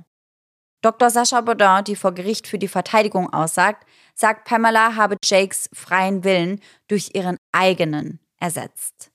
Sie sagt weiter, Zitat, es ist sehr ähnlich wie bei einer Sekte, bei der die Denkprozesse einer Person so gestaltet werden, dass sie den Idealen der Sekte entsprechen. Es ist eine kleine Sekte, in der es zwei Personen gibt. Die Sektenführerin, Pamela Bookbinder, und das Sektenmitglied Jake Nolan. Jake bezieht vor Gericht keine Stellung zu Pam. Pamela Bookbinder selbst wird den Gerichtssaal für diesen Prozess nie betreten. Keine Seite ruft sie zur Zeugenaussage auf. Im März 2016 beginnt die Jury nach einem zweiwöchigen Verfahren mit ihren Beratungen. In weniger als einer Stunde kommen sie mit den Worten Wir sind zu einem Urteil gekommen zurück. Schuldig im Sinne der Anklage. Jake Nolan ist des versuchten Mordes schuldig. Und etwas mehr als drei Monate später bezeichnet der Richter den Angriff als einen Akt äußerster Gewalt und Brutalität und verurteilt Jake Nolan zu einer neuneinhalbjährigen Haftstrafe. Seine Eltern stehen unter Schock. Sie hatten das Gefühl, als hätte sie jemand von oben bis unten zerquetscht. Es hat mir einfach das Herz gebrochen, sagt Jakes Vater später. Doch was ist mit Pamela? Und was ist mit Dr. Michael Weiss? Der Mann, den Jake Nolan getötet hätte, wenn der Mordanschlag erfolgreich gewesen wäre und der auch immer noch traumatisiert ist. Jake sagt hierzu nach seiner Verurteilung, ich weiß, was ich getan habe. Ich weiß, dass es sehr ernst war. Aber es gibt auch noch eine andere Partei, die ebenfalls Verantwortung übernehmen muss. Und diese Person ist Pamela Bookbinder. Und ihre Rolle in diesem verstrickten Fall würde schon bald eine dramatische Wendung nehmen. Pamela Bookbinder, die Frau, über die im Prozess gegen Jake Nolan am meisten gesprochen wurde, sollte einfach so davonkommen. Aber das würde sie nicht. Am 19. Oktober 2017, fast fünf Jahre nach dem Angriff auf Dr. Michael Weiss, holt das Gesetz Dr. Pamela Bookbinder endlich ein. Im Haus einer Freundin außerhalb von New York wird Pamela endlich festgenommen und dieses Mal wegen versuchten Mordes zweiten Grades und versuchter Körperverletzung ersten Grades angeklagt. Der Bezirksstaatsanwalt von Manhattan beschuldigt Dr. Bookbinder, die Verschwörung gegen Dr. Michael Weiss geplant zu haben dass sie Jake Nolan losgeschickt hätte, um ihren Ex-Partner und den Vater ihres Sohnes, Dr. Michael Weiss, zu ermorden. Jake Nolan äußert sich nicht zur Festnahme und Anklage von Pamela Bookbinder. Der Anwalt von Michael Weiss jedoch sagt, ich war nicht überrascht, als sie angeklagt und verhaftet wurde. Pamela beantragt, auf Kaution freigelassen zu werden. Ihre Familie bietet an, eine Kaution in Höhe von 1,5 Millionen Dollar zu hinterlegen, um zu garantieren, dass sie nicht weglaufen würde. Und das, obwohl sie bei ihrer Festnahme ihren Reisepass, ihre Geburtsurkunde und den abgelaufenen Reisepass ihres Sohnes dabei hatte. Dr. Pamela Bookbinder engagiert zwei Top-New Yorker Strafverteidiger, Ronald Fischetti und Eric Franz. Pamela Bookbinder hatte nichts damit zu tun, sagt ihr Anwalt Eric Franz. Das Anwaltsteam von Dr. Bookbinder verweist auf ein ihrer Meinung nach entlastendes, neues Beweisstück. Eine Notiz, die Jake Nolan nach dem Angriff im Jahr 2012 angeblich an seine Mutter Debbie geschrieben hatte, als er sich noch im Krankenhaus erholte. Darin heißt es, Pamela hat damit nichts zu tun. Die Anwälte von Dr. Bookbinder beharren darauf, dieser Mann hat völlig auf eigene Faust gehandelt. Daher handelt es sich um ein sehr, sehr wichtiges Beweisstück. Doch Jakes Verteidigungsteam sagt dazu, er habe diese Notiz geschrieben, während er sich in einem von seinen Ärzten als manisch bezeichneten Zustand befand und stark medikamentös behandelt wurde. Diese Notiz kann jedoch sowieso nicht als Beweismittel zugelassen werden, da es sich nur um Hörensagen handelt, denn man kann nicht nachweisen, dass die Notiz zu ihm gehört oder dass sie von ihm kommt. Nachdem der Richter diese Argumente gehört hat, lehnt er Dr. Bookbinders Kautionsantrag ab. Somit muss Pamela im berüchtigten New Yorker Rikers Island Gefängnis einsetzen, wo sie aufgrund von Rechtsstreitigkeiten und der Pandemie fünf Jahre lang festgehalten wird. Dann, am 7. September 2022, macht sie in einer Vorverhandlung eine verblüffende Ankündigung. Sie akzeptiert einen Deal, mit welchem sie elf Jahre im Gefängnis verbringen wird, als Gegenleistung dafür, dass sie sich der versuchten Körperverletzung und einer geringeren Anklage im Zusammenhang mit dem Angriff auf Dr. Weiss schuldig bekennt.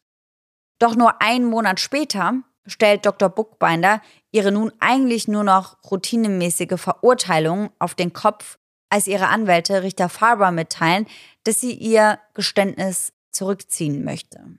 Sie möchte den Deal doch nicht eingehen. Sie behauptet nun, an dem Tag, an dem sie dem Deal zugestimmt hätte, nicht bei Sinn gewesen zu sein. Sie nahm ihre Medikamente zu dieser Zeit nicht ein, sagt sie, und sie wäre versehentlich high geworden, als jemand auf der Busfahrt zum Gericht Drogen geraucht hätte. Doch Richter Thomas Farber möchte davon nichts hören. Er ordnet die Aufrechterhaltung des Plädoyers und die Fortsetzung der Verurteilung an. Dr. Michael Weiss erscheint hierfür, um eine Aussage über die Auswirkungen des Angriffs zu machen. Er lehnt es ab, aufgezeichnet zu werden, während er seine Aussage tätigt, teilt dem Gericht aber mit, dass er an einer posttraumatischen Belastungsstörung leiden würde und dass er glaubt, dass Dr. Bookbinder so viel Hass auf ihn empfindet, dass sie alles tun würde, was in ihrer Macht steht, um ihm Schaden zuzufügen, auch nach ihrer Entlassung aus dem Gefängnis. Staatsanwalt Joel Seideman ergreift als nächstes das Wort und hält sich keineswegs zurück. Er sagt, ich denke, es ist notwendig, den Sachverhalt klarzustellen. Die Angeklagte versuchte Dr. Michael Weiss ermorden zu lassen. Sie hasste ihn aus tiefstem Herzen. Sie wollte ihn wegen ihrer gescheiterten Beziehung zerstören. Sie stand als Treuhänderin ihres Sohnes in der Lebensversicherung in Höhe von 1,5 Millionen Dollar. Der Anwalt von Dr. Pamela Bookbinder hat davon genug. Einspruch, Euer Ehren, halt es durch den Gerichtssaal. Das hat nichts mit den zugrunde liegenden Vorwürfen in diesem Fall zu tun. Es handelt sich um eine Verurteilung, nicht um einen Lynchmord. Richter Thomas Farber sagt, ich verstehe, Herr France, aber ich habe keinen Einfluss darauf, was der Staatsanwalt bei der Urteilsverkündung sagt. Also macht Seidemann weiter. Erneutes Vorführen des Baumarktvideos mit der Aussage, sie ist auf Video. Ihre ganze Genialität in Bezug auf akademische Genialität bedeutete nicht, dass sie mit dem NYPD mithalten konnte, das sofort zum Home Depot ging, als sie den Vorschlaghammer sahen und wussten, woher er kam. Dann kommt Dr. Bookbinders Anwalt endlich zu Wort und sagt, die Quintessenz ist, dass ihr Schuldbekenntnis keine Lizenz ist, ihr auf die Kehle zu treten und einfach zu sagen, was immer sie wollen. Das ist eine Ungerechtigkeit. Sie steht zur Verurteilung bereit, Euer Ehren. Richter Farber sagt, Fräulein Bookbinder, Sie können sprechen, wenn Sie möchten. Sie müssen aber nicht. Alles, was sie dazu zu sagen hat, ist, Zitat, wenn es auch nur eine wahre Aussage von Herrn Seidemann gab, dann habe ich sie überhört. Mehr hat sie nicht zu sagen. Richter Farber hat das letzte Wort. Es besteht kein Zweifel daran, dass die Absicht darin besteht, zu töten, wenn man einen Anschlag auf jemanden mit einem Vorschlaghammer plant. Anschließend erinnert er alle daran, dass er im Jahr 2017 den Prozess gegen Jake Nolan ebenfalls geleitet hatte und sagt, die überzeugenden und starken Beweise bei diesem Prozess stützen Herrn Nolans Darstellung, dass Miss Bookbinder vorhatte, Dr. Weiss brutal ermorden zu lassen. Anschließend verurteilt er Dr. Bookbinder zu elf Jahren Gefängnis. Bedeutet, im Jahr 2027 kommt sie wieder auf freien Fuß und er erlässt außerdem eine Schutzanordnung für Dr. Weiss. Kurz bevor die Beamten Bookbinder abführen, wendet diese sich noch einmal an ihre Familie und Freunde, die im Publikum sitzen und ihr Küsse zuwerfen. Noch immer behauptet sie, sie habe nichts mit all dem zu tun gehabt. Alles, was Jake Nolan getan hat, hätte er ganz allein gemacht. Jake Nolan sieht das anders. Er sagt, meine Erfahrung mit Pamela war rückblickend unglaublich beängstigend. Und auch seine Mutter sieht das ähnlich. Auf die Frage, ob sie glaubt, dass ihr Sohn einer Gehirnwäsche unterzogen wurde, antwortet sie mit einem klaren Ja. Debbie und Jim Nolan, Jakes Eltern, sind am Boden zerstört. Debbie sagt, im Grunde genommen ist er ein wirklich guter Junge, der keinen einzigen bösen Knochen in seinem Körper hat. Er würde nun Medikamente nehmen, seit über eineinhalb Jahren, die endlich wirken würden. Das wäre nicht immer der Fall gewesen. Zudem gibt er an, dass er während der Tat in einer Art Trance oder Psychose war. Von dem Moment an, in welchem er zu dem Vorschlaghammer griff, würde er sich nur bruchstückhaft an das Geschehene erinnern. Auch sagt er, dass er vorab nicht über die Konsequenzen nachgedacht habe. Peter van Stand von 48 Hours fragt ihn, was hätten Sie eines Tages zu Calder gesagt, wenn er sie gefragt hätte, warum hast du meinen Vater getötet? Jake antwortet, ich weiß nicht, ich würde alles für dieses Kind geben. Das war ich, bereit für dieses Kind zu töten. Das allein kann nur zeigen, wie leid es mir tut, wenn er später im Leben davon erfährt. Zurück bleibt Calder, der zumindest noch seinen Vater hat, der aber auch nur durch ein kleines Wunder noch am Leben ist. Genommen wurde ihm seine Mutter und Jake sein großes Vorbild. Ich muss sagen, dass ich sehr, sehr viel Wut empfunden habe, als du mir den Fall erzählt hast, mhm. weil ich es so schlimm finde, wie Pam Jake instrumentalisiert hat.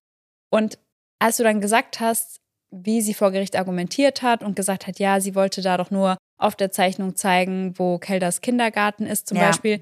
Da dachte ich mir so, okay, krass, die Frau hat wirklich an alles gedacht. Mhm. Und sie hat bestimmt auch mit eingerechnet, dass Jake vielleicht nicht als sehr glaubwürdig eingestuft mhm. wird. Und ich finde das so schlimm, dass sie ihn da so benutzt hat, weil sie wusste ja genau, welche Knöpfe sie bei ihm drücken muss. Ja. Vor allem dadurch, dass sie seine Psychiaterin war. Ja, total. Und dass sie das so benutzt hat. Also, das geht ja gegen jeden Kodex einfach. Ja, total. Das müsste eigentlich gegen jeglichen Grundsatz von Psychiatern gehen. Ja, total. Aber um das nochmal ganz kurz zusammenzufassen, das ist da ja schon jetzt eben sehr klar geworden. Aber du bist auch schon der Meinung, dass Pamela Bookbinder Jake Nolan manipuliert hat, ihren Ex-Mann zu töten. Also du findest das richtig, dass sie verurteilt wurde, richtig? Ja, absolut. Weil als du zwischendrin erzählt hast, dachte ich zu einem gewissen Zeitpunkt, sie kommt ohne Strafe davon. Ja. Und das hätte ich ganz, ganz schlimm gefunden. Ja, ja, geht mir auch so. Also ich bin mir auch sehr, sehr, sehr, sehr sicher, zu 100 Prozent, dass die Drahtzieherin hinter der ganzen Geschichte Pamela Bookbinder ist. Aber es gibt ja eben auch andere Stimmen. Also es gibt auch Menschen, die glauben, dass Jake Nolan alleine dahinter gesteckt hätte und sich da in irgendetwas verrannt hätte. Aber ich bin definitiv auch der Meinung, dass Pam der Aggressor bzw. der Initiator war Ja. Und dass das von ihr ausging. Und ich kann mir auch schon vorstellen, dass sie viele der Dinge, die sie eben gemacht hat, ganz, ganz bewusst und berechnet gemacht hat. Mhm. Also sehr manipulativ, sehr berechnend, fast schon so oder eigentlich schon so, dass es sehr unheimlich ist. Ja, weil sie hat wirklich alles durchdacht. Also sie Ja. wusste ja garantiert, dass Jake dann eben festgenommen und sicher auch angeklagt wird. Ja. Und es kommt mir auch so vor, als wäre sie jeden Punkt im Kopf durchgegangen, so wo könnte ich da vielleicht mit reingezogen werden Ja. und hat dann da schon so gegengelenkt, bevor Genau. irgendwas passiert ist, damit sie genau weiß, vor Gericht kann ich dann das und das genau, und das sagen. genau, wie das mit der Skizze Ja, beispielsweise. genau. Oder auch als Jake ihr das Selfie geschickt hat Mhm. nach der Tat, hat er sie ja auch gefragt, was soll ich als nächstes tun? Und sie hat ihm darauf ja gar nicht geantwortet. Und das war ja auch wichtig, weil hätte sie ihm darauf geantwortet, dann hätte es ja eben doch eine Nachricht gegeben, die gegen sie gesprochen hätte. Und so kann man das natürlich einfach so hinstellen, als wäre Jake Nolan völlig durchgedreht. Ja. Und es wäre nur von ihm ausgegangen.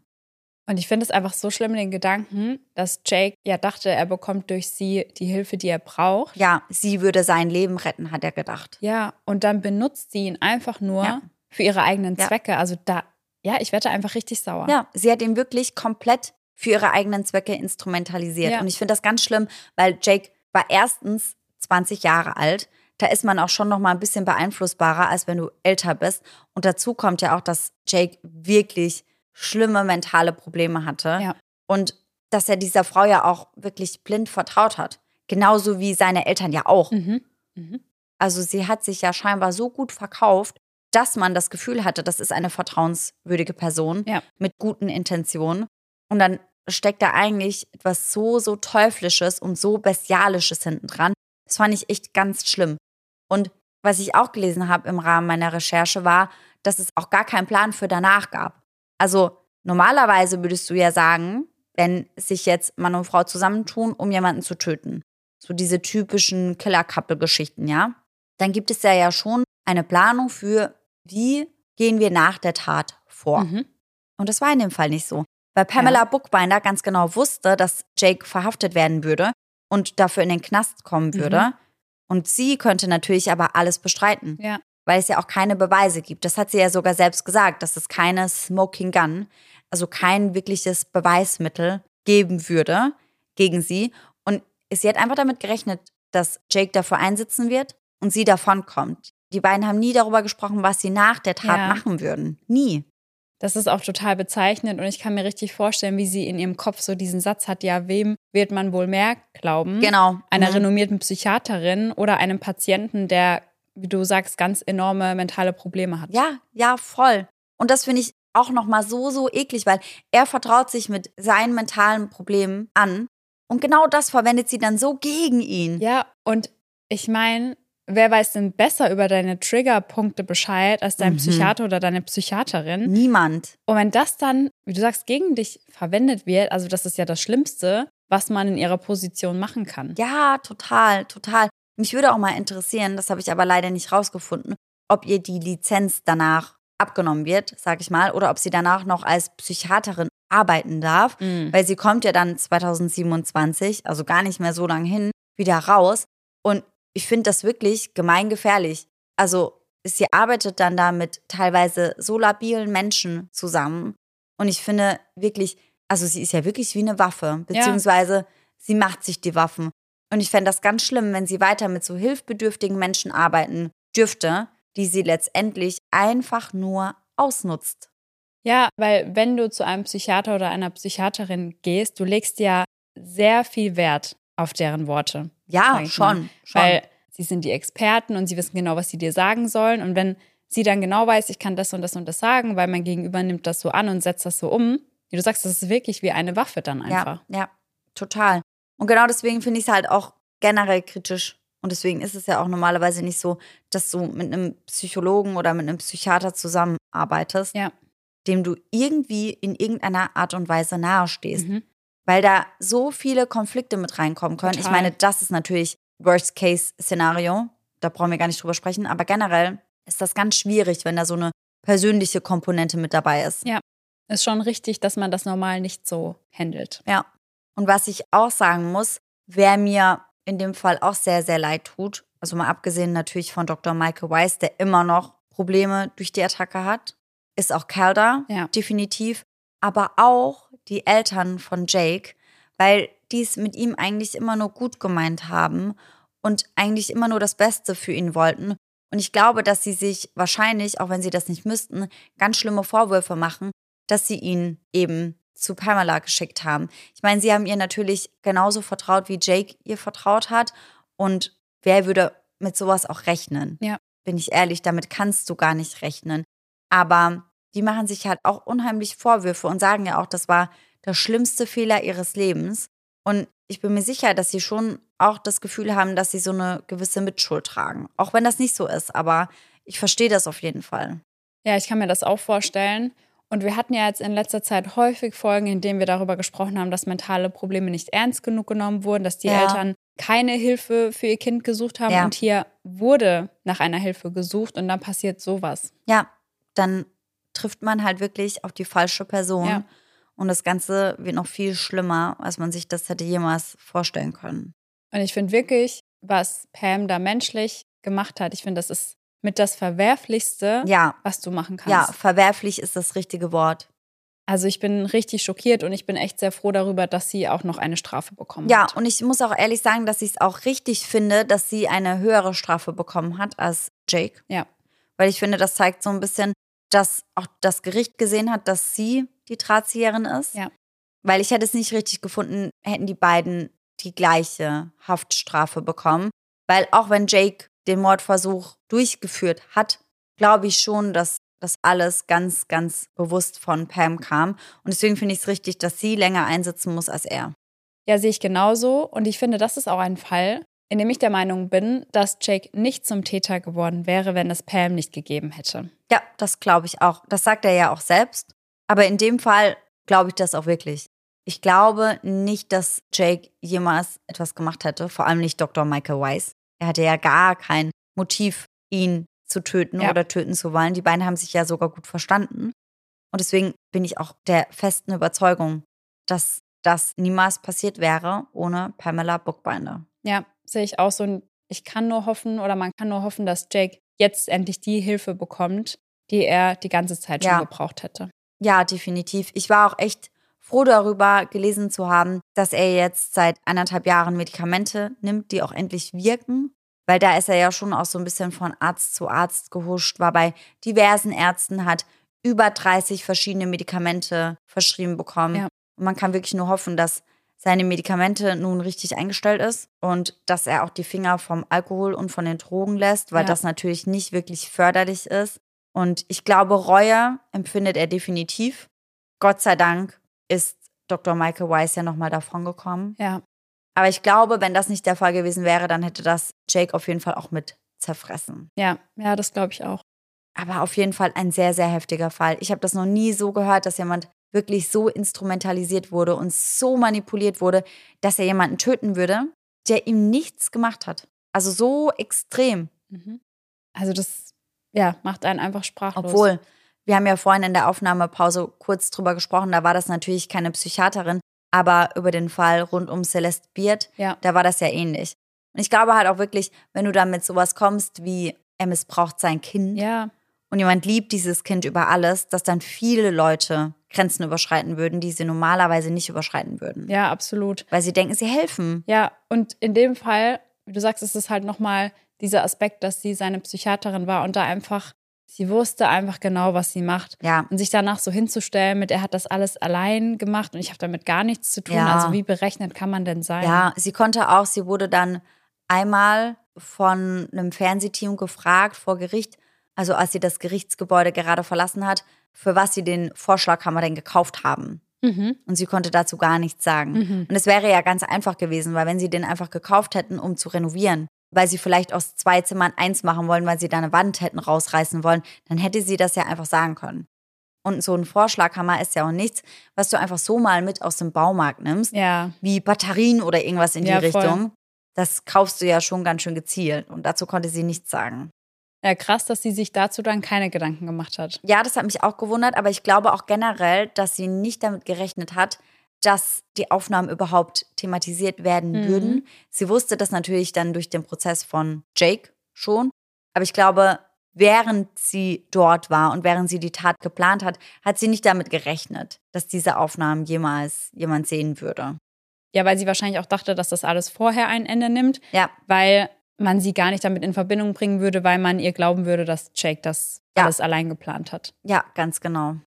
Auf jeden Fall ein sehr, sehr heftiger Fall, muss ich echt sagen. Ja, mir hat das auch echt immer mal wieder so einen kleinen Schauer über den Rücken Mhm. gejagt. Und irgendwie war ich auch richtig im Zwiespalt. Auf der einen Seite ist es natürlich absolut falsch und verwerflich, was Jake gemacht hat, aber Ja. auf der anderen Seite hat er mir schon auch echt leid getan. Ja, das war ja auch im Fall von Celeste Beard so, wo die Töchter auch gesagt haben, ja, dass Tracy eigentlich auch ein Opfer ihrer Mutter Ja, war. ja, Und so ist das in dem Fall hier natürlich auch. ja, voll.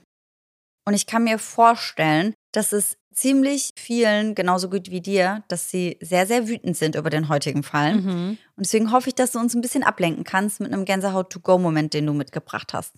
Also ich habe da auf jeden Fall einen ausgesucht, der uns sicherlich ablenken wird.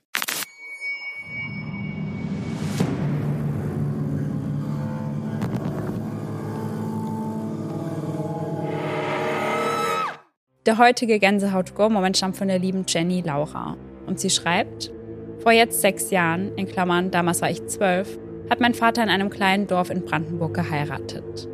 Das Gebäude, wo gefeiert wurde, war ungefähr in der Dorfmitte und sein Haus liegt zu Fuß fünf Minuten entfernt. Meine Stiefschwester hatte gegen 22 Uhr an dem Tag Schmerzen im Fuß und ich habe sie begleitet, weil ich ziemlich müde war. Auf dem Nachhauseweg kann man einmal auf der Straße lang gehen, wo es beleuchtet ist, oder durch einen Park, der nicht beleuchtet ist. Sie schreibt dazu aber, dass dieser Weg eben kürzer war. Als wir so ein paar Meter in dem Park waren, haben wir ein kleines Mädchen gesehen, welches so fünf Jahre alt war, mit einem zu großen weißen T-Shirt, welches sehr verschmutzt war. Es sah nach Erde aus. Das Mädchen stand mit ihrem Teddy vor uns und hat uns einfach nur mit einem emotionslosen Blick angeschaut. Mm. Wir sind dann direkt umgedreht und haben uns dann doch für den Heimweg über die Straße entschieden. Danach hatten wir Angst, abends durch diesen Park zu gehen, weil wir uns nicht erklären konnten, wie dieses kleine Mädchen allein im Park stehen konnte. Boah, also sehr unheimlich auf jeden Fall. Ich kann auch voll verstehen, dass man dann da im ersten Moment so einen Fluchtinstinkt hat. Aber eigentlich muss man ja da bleiben, Mhm. oder? Was macht man in so einer Situation? Manchmal sind das ja auch so Catfish-Sachen. Also Catfish ist nicht wirklich das richtige Wort dafür, aber so eine Masche, dass da kleine Kinder eingesetzt werden, um Menschen, die dann helfen wollen, anzulocken. Deswegen verstehe ich auch voll, dass man da wegrennt.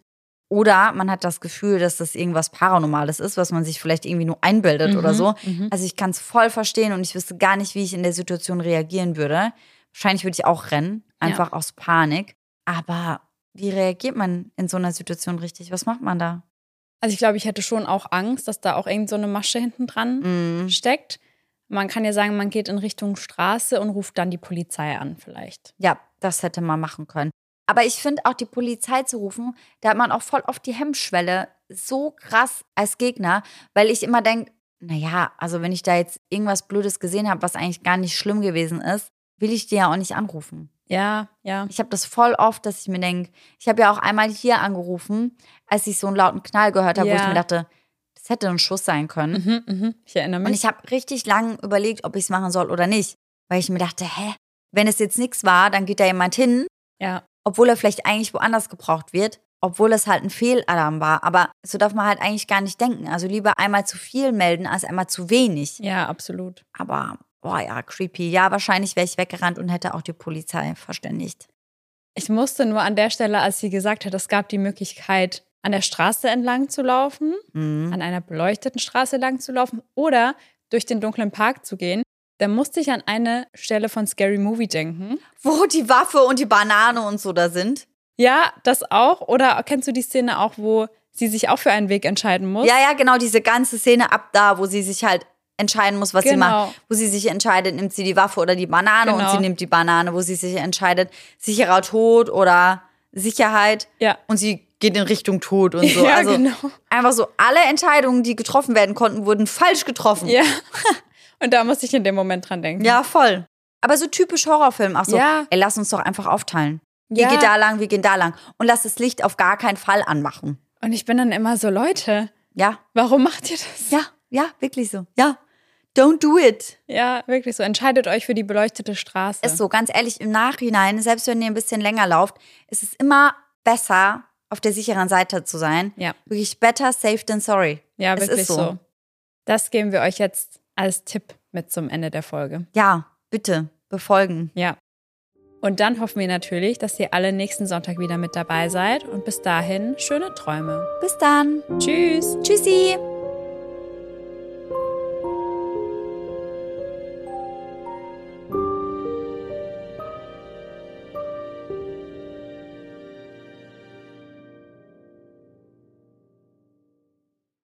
Am 12. November 2012 macht sich Jake Nol Nolan, ich kann nicht mehr reden, es ist vorbei, ich kann nicht mehr reden. Es ist vorbei. Bye, bye, Bye, Unimond. bye, Unimond. Es ist vorbei. Es ist vorbei. Bye, bye, bye. Ja, das ist, wie heißt denn das, wenn man so, kennst du es, wenn Leute so ganz unterschiedlich anfangen zu singen? Immer so ein paar Sekunden verzögert. Ja, So ist es bei uns. A cappella, oder? Nee, nein, ich glaube nicht. Nee. Ich dachte sowas wie Kanon, aber ich glaube Ja, doch, es ist Kanon.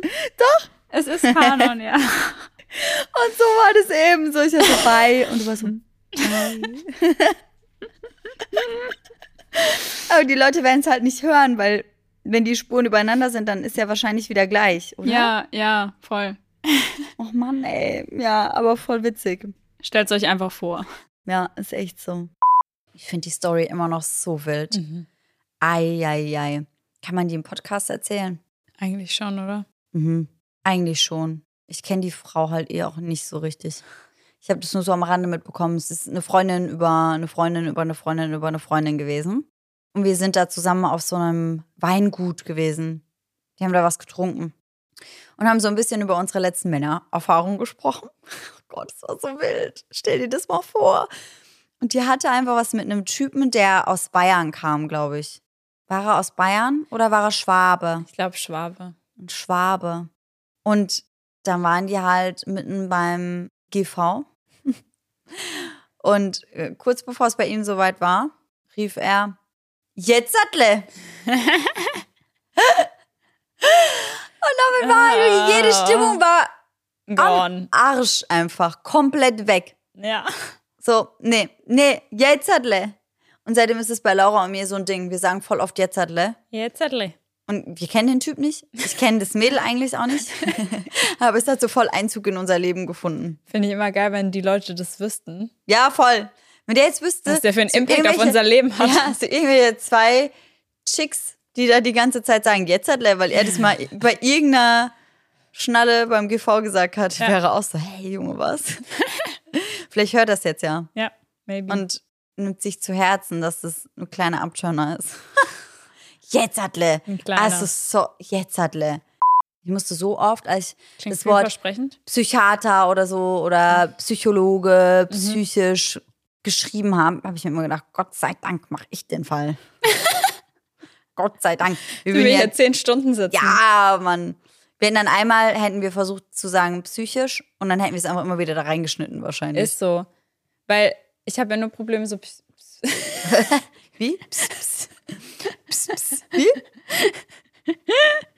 Bei Psychiater oder so habe ich keine Probleme. Nur bei Psyche. Bei was? Bei psychisch. Es ging aber. Das war eben Das gut. war ja. nicht schlecht, ja. ja. Bis auf den Lacher, den man da gehört hat. Ja. Crassy, crassy, crass, crass. Crash, crash, crazy crash. Ich sag crash, crash, crazy crash. Crash, crash, crash, Crash, crash, crazy crash. Ich sag crash, crash, crazy crash. Crash, crash, crash, crash. Crash, crash. Crash, crash, crazy crash. Crash, crash, crash, crash.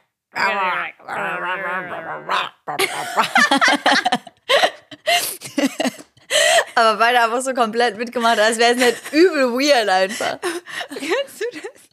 Ich war, so, ich war so voll im Flow und dann dachte ich auf einmal so, what the fuck, Was machen wir da? eigentlich? What is this shit? Das halt nicht so weird, ey. Dachte ich. Ist so, wenn das jemand mal beobachten würde, würde so. Ja, so, alter Vater, So ey. durch, Mann. Nee, nee, nee. Zu wenig mehr. Zu wenig. Zu wenig Mehl. Was sagt die, als die sagt, ich hab's von Anfang an gesagt? Oder ich Erstmal, erstmal kommt sie rein und sagt, Aber so, Baba. Also, Baba. Ja, ja, ich heiers, ich. Was Oh, wenn ich die sehe, wenn ich die sehe. Das habe ich vor an gesagt, wenn ich die sehe. Ja, das wird nichts, habe ich vor an gesagt. Was heißt Ihayas? Ich heiers, ich Ah, hör's. Ich heiers. Ja, so wenig, zu wenig Mehl. Und dann wundert er sich, warum die immer noch auf der Suche nach einer Schwiegertochter sind. Ist so, Mann. Würde ich ausrasten. Alter, Ich hätte würd er den, komplett hätte den ausrasten. Teig ins Gesicht gehauen, Mann. Nicht so. Aber der war wirklich sehr klebrig. Ich weiß, aber trotzdem. Der hing ja kommt überall. Überall. Und die war so, ja. Hm. Ja, ja. Hm. Naja. Baba so, Baba. So, Baba. Was heißt das? Das weiß man nicht. Da steht auch immer nur, dass es nicht verstanden wird. Man weiß es nicht. Also normalerweise ist so das ganze Ding mit Untertitel, aber der Part ist jeder so, what? What, what, what, what, what, what, what, what. witzig. Ich meine, ich gucke immer noch gerne die Bands Baracken, ne? Ich schau das nie.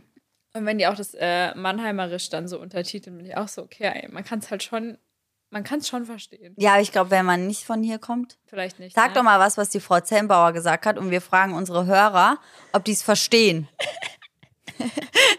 mach doch mal. Ja, mach doch mal. Was sagt, Sagt die? die so. Eigentlich müsste man es abspielen, weil wenn ich das sage, versteht man es, glaube ich. Polizei. Ja, guten Abend. Wir haben zwei von Festival zu Schicken Sie bitte Mundmark in die Oberrieschow 216. Bei mir sind die Zähler von der Wand geflogen. Weil da alle die Musik aufdreht, weil sie meinen, da wäre der Idiot. Wie ist Ihr Werdername, Frau? Zellenbauer. Wer? Zellenbauer. Ich verstehe Sie nicht. Zellenbauer. Kehnbauer. Zellenbauer. Zehnbauer. Eben, haben Sie die Zehe aus, oder was? Haben Sie die Zehe raus? Ich hab sicher Empfang. Schlechter Empfang. Also, Ja. Frau, in was für Hausnummer wohnen Sie? 314 äh, Tür 6 und der war Tür 7. Wenn da nichts macht, gehe ich lieber Fuchsen, Mensch, gerade mal unser dreckiges Maul, Leute.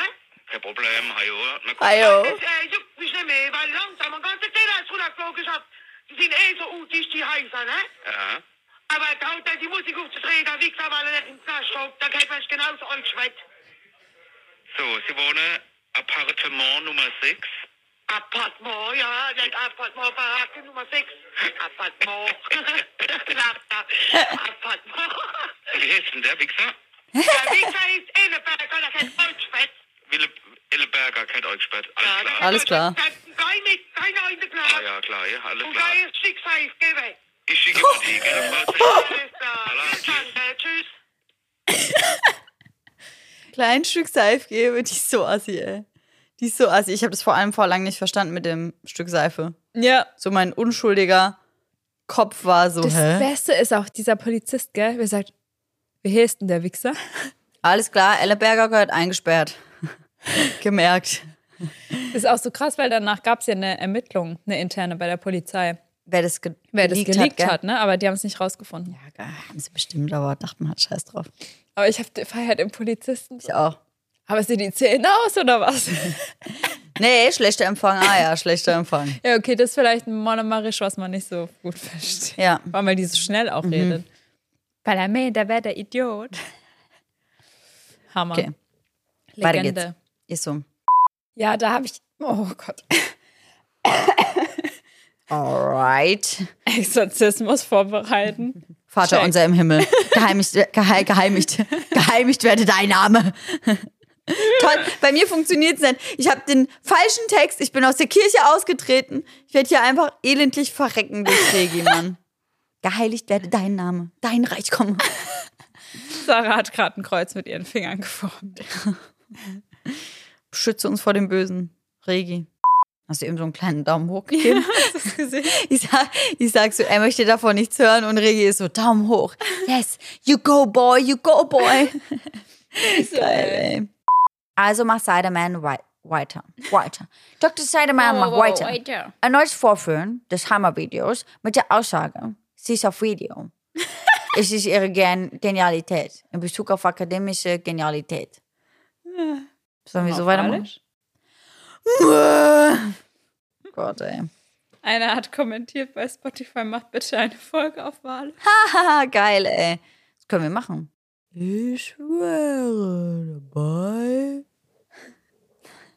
Regi ist so nehmen. Oder auf Löfflisch. Kann ich auch nicht. Duluvu, Karavans, Karavain, Lelöf, Lelöwisch. Gar nicht. Falava, Stelevis, Duluvu, Melöwisch. Ja. Adava, Balava, Duluvu, Kalavans, Nelewich, Spralawisch, Heleven. Hast gerade gefragt, aber du kannst es nicht sprechen. Ja? Nee. Adava, Balava, Falava, Stelewe, Heleven. Ja. Krass. Voll gut, Mann. Also Leute, wenn ihr eine Folge auf Löfflisch wollt, sagt Bescheid. Ab in die DMs mit euch. Nein, bitte nicht. Alle sind so, Billewitt-Telewe. Volle Wollgellewe, alle auf Lelewe, Lelewisch. Wuhu. Wie funktioniert das nochmal? Das ist einfach ein Gefühl. Das ist einfach ein Das ist ein Feeling. Ich kann es dir nicht richtig erklären. Aber das kann man googeln. Mein Ja, Fuß sagt- klemmt. ich weiß, ihr erwartet alle auf ein Movement. Doch ich kann mich nicht bewegen, denn, Denn mein mein Fuß Fuß klemmt. Da Und kommt ich die danke trash dir noch einmal durch. für die Blumen. Weltklasse. Alles könnte so schön sein. Doch mein Fuß klemmt. Lieben wir. Ja. Tschüssi.